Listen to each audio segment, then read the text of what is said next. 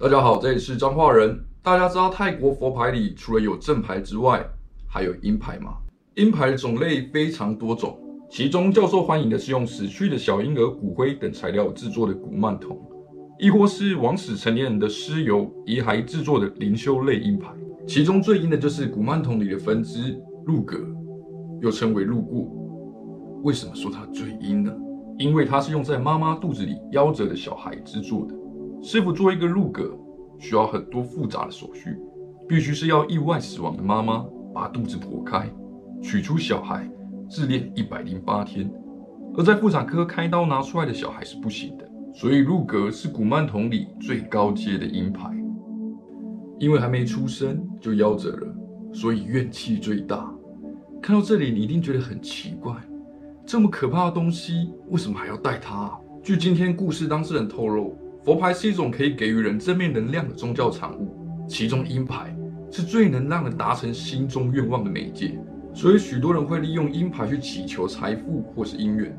但这就像是等价交换的概念，平常除了要供奉之外，持有的人必须拥有一定的功德，多做善事。因为泰国师傅制作阴牌的原因，是为了让那些死去的亡灵可以跟着有缘善心人士修行，让他们可以早日圆满投胎。反之，若你常做坏事，非常有可能会惨遭反噬，轻则体弱多病，重则死于非命。今天有一则故事，是彰化人一位朋友小张分享的亲身经历。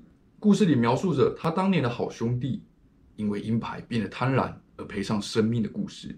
当时听到这个故事较为简短，所以我自己加以改编的细节内容，希望大家会喜欢。小张在十八岁的时候是一位业余搏击选手，很能打。在一次比赛中被某个角头大哥相中，懵懵懂懂的他没想过未来要做些什么，只知道自己身手不差，却意外的踏上了兄弟之路。不久之后，在堂口结识了一位跟他年龄相仿的阿豪。阿豪很有企图心，希望自己能在所属的体系之中有一天能达到自己的一席之地。但是他并不像小张一样身强体壮。属于头脑聪明、鬼灵精怪的那一种。这一天的堂口聚会中，阿豪发现许多大哥身上都带着佛牌，好奇的向前询问：“都还拍谁啊？问你一下哦，你带这个是什么啊？”虽然大哥很不耐烦，但还是告诉了阿豪：“这是佛牌啊，我们做兄弟的哦。虽然现在都做正当生意了，但还是怕有意外，有带有保佑也比较顺啊。”经过这次的经历后，阿豪也想要有自己的佛牌。就像拥有一个信仰一样，并跟小张说，有一天他一定会爬上去，以后当大哥一定罩他。过了几天，他们两位到了佛牌店，老板非常热情的介绍，并询问他们两位需要些什么，有增加财富、人缘、保平安、健康等等。阿豪询问了老板：“老板，你既然说这个很灵，那有没有很快速可以帮我达成心中愿望的呢？”这个时候，老板突然垮了下脸。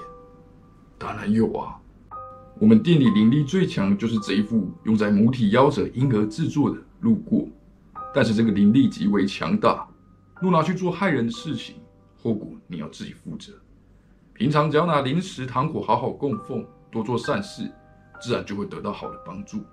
切记要多做善事，不要害人，也不要许跟自己目前差距太大的愿望，这样明白吗？哦，小婴儿做的哦，有一点点恐怖呢。那如果我没有供奉他，他会不会在那边？爸爸，我好冷，这样吓我啊！小张一听，直接大傻眼。我们是来买佛牌的，这种东西不可以随便乱开玩笑吧？经历过一番的咨询后，阿豪最后买了灵力最强的路过，小张则是买了一般的古曼童。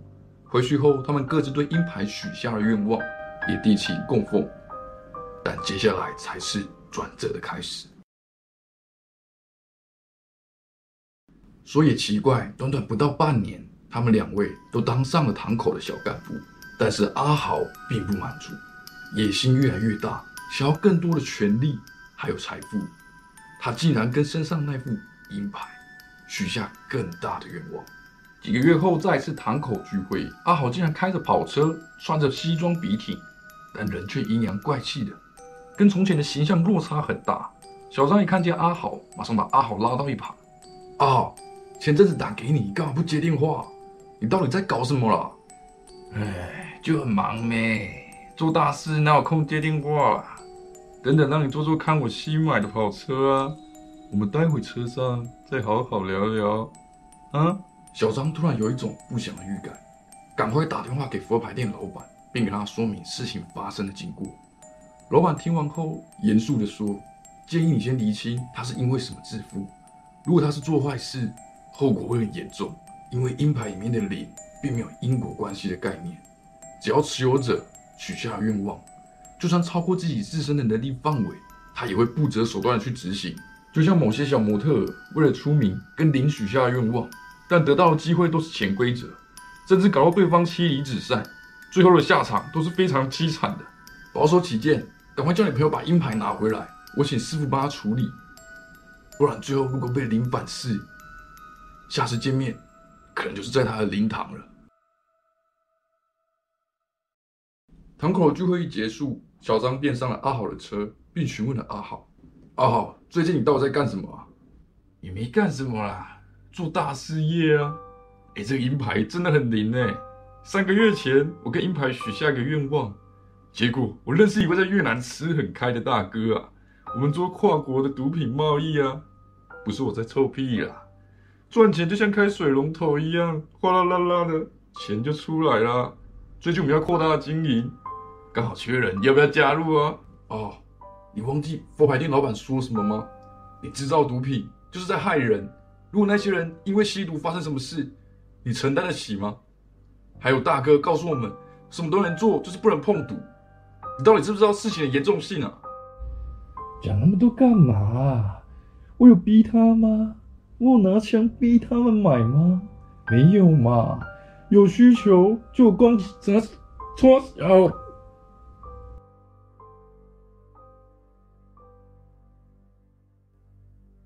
就在刚刚那个瞬间，发生意外的车祸，阿豪当场死亡，小张则是重伤送医。当时听他的转述，我一直有个疑问：你怎么能确定当年是鹰牌害死了他呢？他跟我说，在车祸的瞬间，他听到的不是碰撞声，而是小孩的笑声。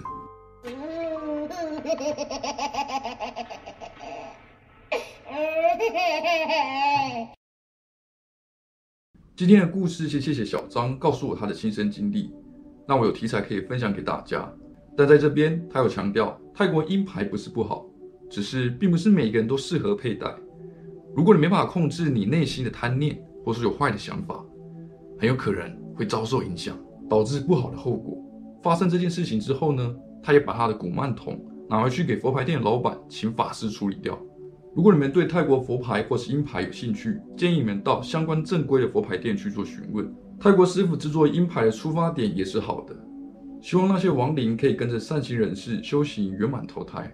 还有每一个人在某个时期一定都会有迷惘的时候，所以会想借助外力来推自己一把。但张化的认为，只要多帮助他人，不要有害人之心，相信宇宙都是会给予帮助的。就像我喜欢表演，也喜欢看恐怖片。以前也有撞鬼的经历，所以才会想要拍这类型的影片。但我不想要我的频道只是单单讲鬼故事，我也想加一点北蓝的元素，或是有趣的事物。除了可以满足我喜欢表演之外，也可以让喜欢这类影片的观众有个不同的选择。如果你们因为看我的影片觉得舒压或是有所启发，对我来说也是善事一件。好了，今天话有点多。如果你们想要投稿或想要分享的故事，都欢迎来信。希望你们喜欢今天的这部影片，或是你们有想要看的题材，欢迎底下留言告诉我。这里是脏话人，我们下次见。